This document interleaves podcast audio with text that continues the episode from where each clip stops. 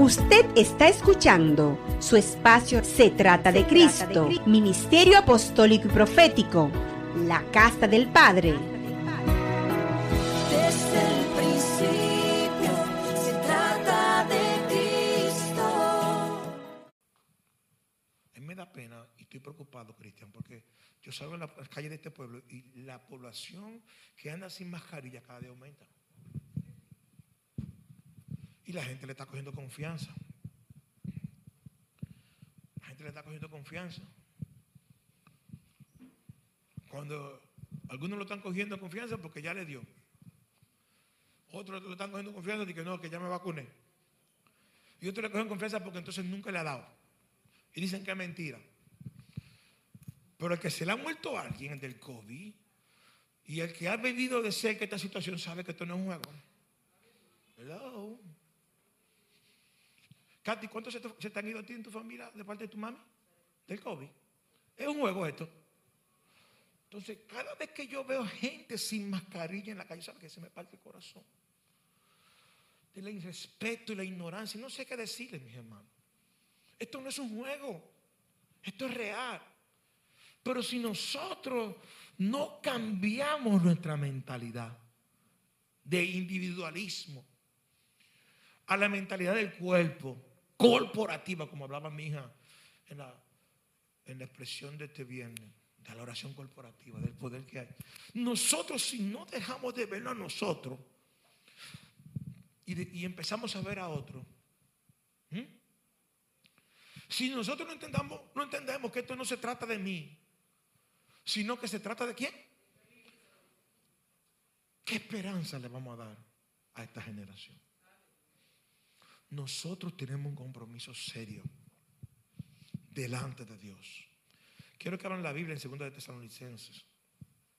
Tenemos un compromiso serio. Oye, este es un tiempo donde la gente tiene que entender que tenemos que salir que los dones son más importantes que el carácter. Entender que el carácter es el que sostiene el don. Y que debe haber un balance. Tenemos que entender que la madurez no tiene que ver con los años, ni con el tiempo, ni con la sabiduría, sino que qué tanto de Cristo ha sido formado en nosotros. Y nosotros tenemos que levantar una generación madura para el Señor. Una generación que desde pequeño Cristo sea formado en ellos para que pueda ser manifestado. ¿Sabe qué? A través de ellos. A través de ellos. Según Tesalonicenses, capítulo 2, dice de la siguiente manera el versículo 1. Pero con respecto a la venida de nuestro Señor Jesucristo y de nuestra reunión con Él, os rogamos, hermano. Es muy interesante. Como el, apóstol habla de dos sucesos. Hay una venida y hay una reunión. Claro, la reunión tiene que ver con el jarpazo, con el arrebatamiento, pero la venida tiene que ver cuando el Cristo de la gloria venga montado en un caballo blanco. Cuando Él venga con legiones de ángeles detrás de Él. La venida del Señor no tiene que ver nada con la reunión, con, lo que dice el apóstol de la reunión con Él. La reunión con Él va a suceder primero. La palabra habla clara, y lo, explicó en, en- en una carta anterior. Los muertos en Cristo y los que estemos vivos en el momento. Esa es la reunión con Él. Pero después de la reunión con Él, pasará un tiempo. La Biblia habla, por favor, tenemos. La Biblia habla claro todo esto. Y después de eso, la venida. ¿La venida de quién? Del Señor. Entonces, tenemos que entender. El apóstol hablaba de esto claramente. Dice, os rogamos, hermano, que no os dejéis mover fácilmente de vuestro modo de es la preocupación, que tengo una serie de gente que se mueva a mover, su pensamiento se deja mover fácilmente por cualquier publicación que vean en internet, por cualquier cosa que escuchen, por cualquier cosa que vean. Y no se meten en la profundidad de lo que está escrito. Y esto es peligroso. ¿Por qué? Porque hay una generación que tenemos que cuidar. Y si nosotros no replicamos lo que el cielo habla y está hablando a través de su palabra, vamos a seguir llenando en vez de luz la tierra. ¿Sabe de qué? De oscuridad. ¿Sabe qué, Cristian? Que la palabra dice que en este tiempo tenemos que levantarnos y resplandecer. Si hay un tiempo donde se necesita la luz de la palabra de Dios, mi hija linda, es en este tiempo. Porque la oscuridad está llenando todo, hermano. Déjame decirle algo. El enemigo no está escatimando esfuerzos, dinero, ni nada para bombardear a eso que está ahí. Yo me quería morir anoche. Yo me quería morir anoche porque era algo tan sutil, tan lindo. Se escuchaba tan bien, pero no estaba alineado a la verdad. Y yo le dicho a ustedes, tenemos, para poder detectar la mentira, primero tenemos que conocer la verdad. Y si a los niños no le edificamos en Cristo, si a los niños no le edificamos en la verdad, en la escuela lo van a engañar, en el patio lo van a engañar y cuando den la vuelta también lo van a engañar. Pero el niño que esté edificado en la verdad va a detectar la mentira y va a tener la capacidad de desactivarla, porque va a decir el escrito está, eso no es así como tú dices. No, no, el pastor no habló de eso, mi hermano me dijo eso, la palabra no dice eso. Pero tenemos, no podemos perder el tiempo. A los niños no se les puede estar teniendo. Esos niños que vienen aquí con iPad, dejen de, traer iPad a la iglesia. Los niños no están para jugar con iPad. Los niños están aquí para escuchar la palabra de Dios. Oye, si tú no educas a tu hijo a escuchar eso, mira, ese es uno de los más chiquitos. Él no viene con iPad aquí. Se sienta allí. A veces se me desespera, viene y me saluda. Pero esta figura que está aquí, dime este. Este piojín, Dios mío que pelea por venir a la iglesia. Este, que me llamó llorando porque quería venir a congregarse. Nosotros tenemos que dedicarle tiempo a nuestros hijos. Tenemos que partir el pan con los niños, leer la palabra. En días pasados tuve una conversación con el apóstol Yacer me me, me daba un testimonio de dos jóvenes profesionales. Se congregaban, se congregaban allá porque ya no están, profesionales de la salud, psicología y cosas de esas, donde él escuchó en la radio. Y iba bastante bien diciendo, pero escuché un sonido que no iba de acuerdo al sonido de Dios. Donde ellas estaban promoviendo su trabajo y decían que los tiempos cambian y que fueran a la consulta para ellos ayudarla a rediseñar. Cuando él oyó la palabra rediseño, dijo, aquí hay problema. Porque Dios no es un Dios de rediseño, es un Dios de diseño. Y el diseño que Dios hizo para el hombre, para la mujer, para los niños está en la palabra de Dios. Nadie tiene que venir a rediseñar lo que el creador, ay Dios mío, diseñó. Mientras las tinieblas quieren rediseñar lo que el cielo diseñó, nosotros no podemos permitir eso. Y él con mucho amor, con mucha sabiduría, la confrontó. Y yo dije, mira, pastor, nosotros vamos a tener que congregar en otra iglesia porque nosotros no entienden. Aquí dice, bueno, mira, yo lo que te tengo que decir es lo que está escrito en la palabra de Dios. Ahora bien, responsabilidad de nosotros en este tiempo. Nosotros tenemos, mi hijo lindo, que enseñar a esta generación cuál es el diseño de Dios para cada uno de nosotros. Hay un diseño. Nosotros tenemos que entender qué es lo que es ser hombre, qué es lo que es ser mujer, qué es lo que es ser un hijo de Dios. El diseño conforme, oye, todos los códigos están ahí en la palabra de Dios. No hay que ir a ningún otro lado. Lo que pasa es que tenemos que invertir un tiempo en la palabra, en el inquirir, en el partimiento, en la oración, como decía ella. Amén. ¿Por qué eso es importante? Porque tú no haces nada con... ¿Cómo que tú te llamas, mi amor? tú eres la amiga de... Tú no haces nada, Sueli, con tener hambre y yo venir a pagarte. Ten para que compre. Resolviste el problema del hambre. Pero mañana te va a dar qué? Hambre, ¿verdad? Y que yo venga mañana otra vez y te diga, Dave, cómprate una comprita. Por. Esa no es la solución del problema. La solución del, problema de Sueli es que yo le enseño a ella cómo ella puede trabajar honestamente para producir. Amén y poder echar para adelante. La solución de nosotros para estos niños que estamos nosotros es educarlos en la verdad. ¿Mm? Equiparlos en la verdad. Escuchen esto, ¿eh? Cristian, esto no solamente de palabras, porque somos tremendos enseñando de palabras y los hechos. Ay, Dios mío, no me van a hablar de esto.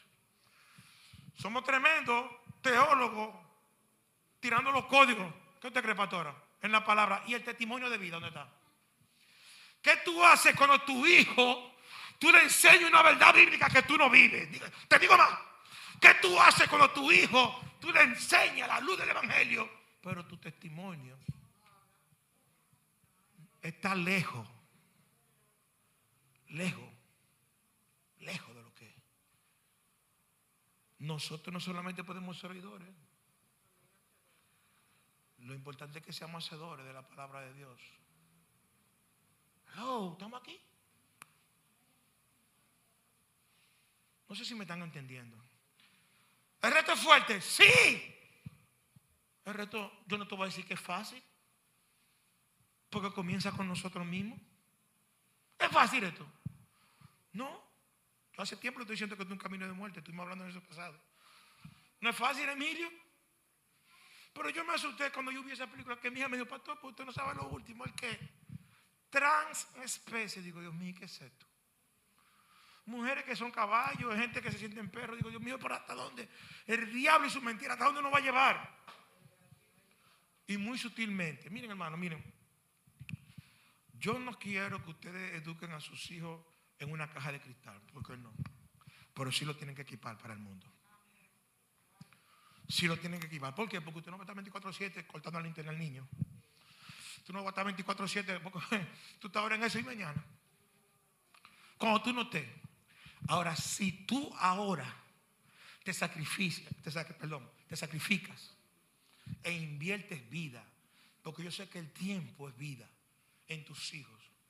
No solamente en salud, no solamente en lo que está escrito, en el escrito está, no solamente en eso, no solamente en, en, en esa parte, sino también que ellos puedan ver que lo que ellos, lo que tú le estás enseñando, no es porque tú te lo sabes en el intelecto, sino es porque te gobierna el corazón. Ese es el problema que tenemos en esta hora. ¿Por qué? Porque cuando no hay coherencia entre lo que enseñamos y vivimos, los niños van a estar así. ¿Cómo van a estar, mija?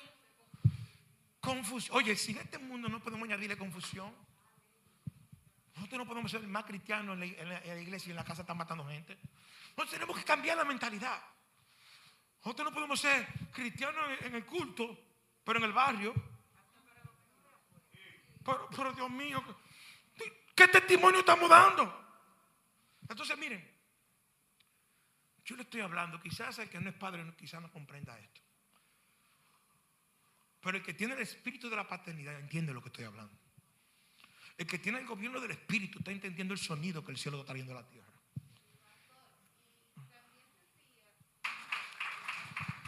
Realmente, ahí vimos un problema de cómo una falta de identidad afecta a la vida de la persona. Y nosotros tenemos como padres darle identidad a los hijos. Tú eres mi hijo. Mi papá siempre me decía que yo, bueno, que me amaba. Siempre fui loco con mi papá. Emilio sabe que lo llegó a conocer. Mi papá a mí y amaba a los nietos míos locamente. Siempre me dio identidad de hijo. Siendo niño yo le metía la mano en la funda de, de la moneda, me robaba las monedas y me iba a comer hot dog con un primito. Me decía, vámonos a comer hot dog. Me motivaba. Y un día mi papá me dijo, hijo, tú no tienes que robarte lo tuyo. Lo mío es tuyo. Sin- nunca más le robé a mi papá. Y cuando le cogió en dinero, a mi papá sabía que no le estaba robando, sino que eso era mío. Y le decía, papi, cogí eso. Luego, me llevé esto, voy a hacer esto, voy a hacer lo otro. Desde el principio, ¿están listos? El problema ha sido el mismo. El enemigo nos saca de la paternidad para meternos en la orfandad. Nos roba nuestra identidad. Y miren cómo tienen a los niños. Sin identidad. Le dicen esto, le dicen lo otro. Y ellos ya tú sabes. Responsabilidad. Y yo quiero cerrar ya porque esto yo sé que Dios va a traer más cosas después. Responsabilidad de nosotros, ¿cuál es? Formar a nuestros hijos en la verdad. Revelarle a ellos su identidad por la palabra. Amén. Formarlos y edificarlos en la roca.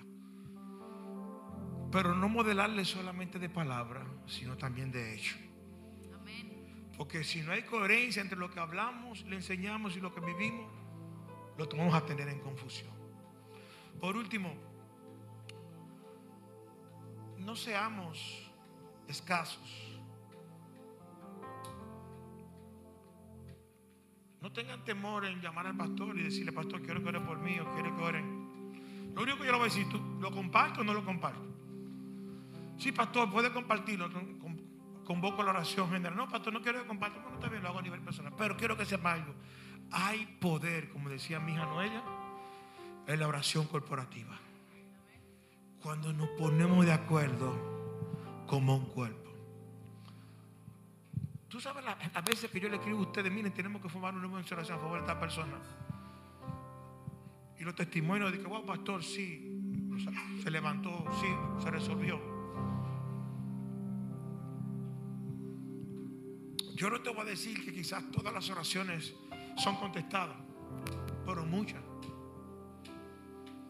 La fe sigue activa, la fe sigue creyendo. Porque uno ora creyendo. Al final siempre va a gobernar la voluntad de Dios. Porque la voluntad de Dios es buena, agradable y perfecta. Ahora, dice la palabra de Dios en el libro de Malaquías, en el capítulo 2, el por qué Dios permitió que de dos fuéramos uno. ¿Por qué Dios permitió que un hombre y una mujer, siendo Dios, se convirtieran en uno? Habiendo en él abundancia de espíritu. Dice el escrito está, para que me levanten una generación para mí. Yo sé que toma tuya, pero no es tuya. Es de Dios. Tú solamente eres administradora. Tú puedes pensar lo que tú quieras, pero eso es lo que está escrito en la palabra. Ah, bueno. Para que me levanten una generación para Cristo. Todo el que está en esto tiene que entender la responsabilidad. Porque mañana vamos a tener que darle la cara a Dios. Y le va a decir, ¿qué hiciste con la generación que puse en tus manos? Si lo que te puse en la mano me la levantaste para mí. No podemos permitir que el sistema se coma a nuestros hijos. No podemos permitir que el diablo esté, fiestando con nuestros hijos. No podemos, estamos aquí.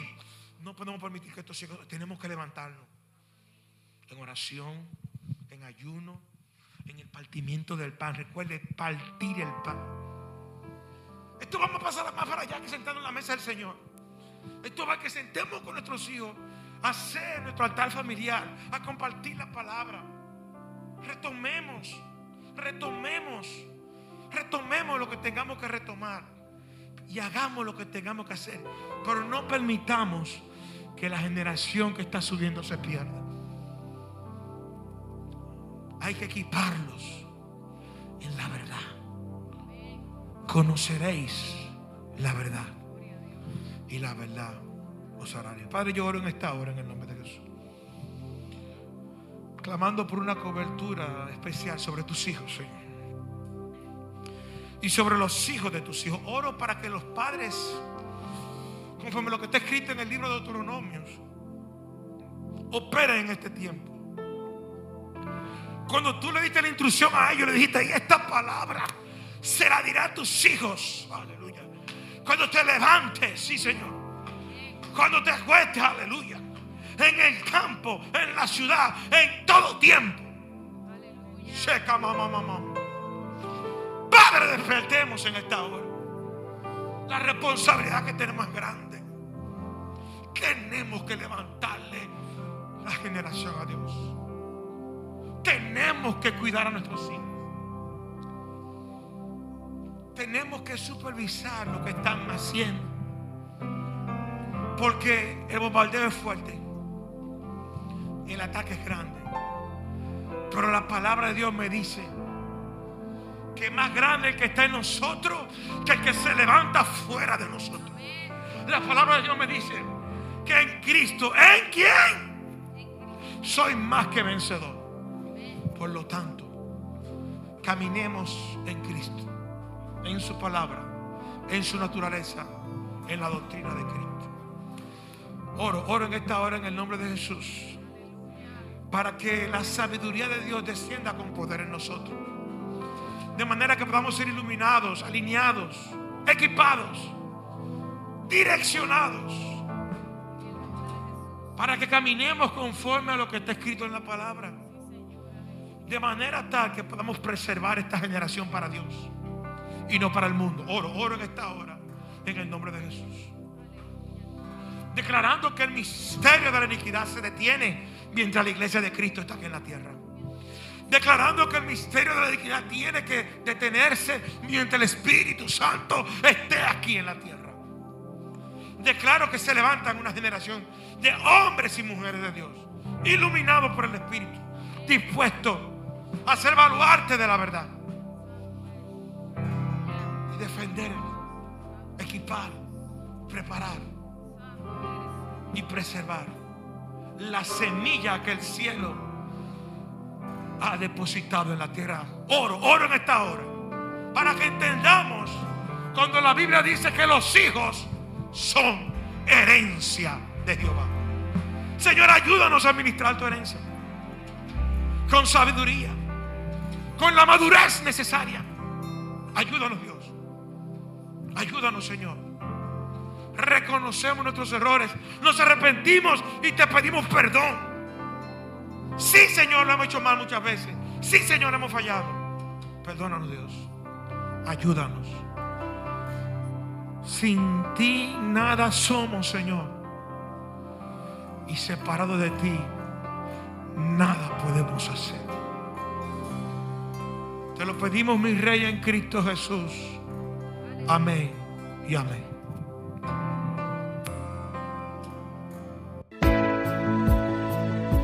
Usted está escuchando su espacio Se trata de Cristo, Ministerio Apostólico y Profético, la Casa del Padre.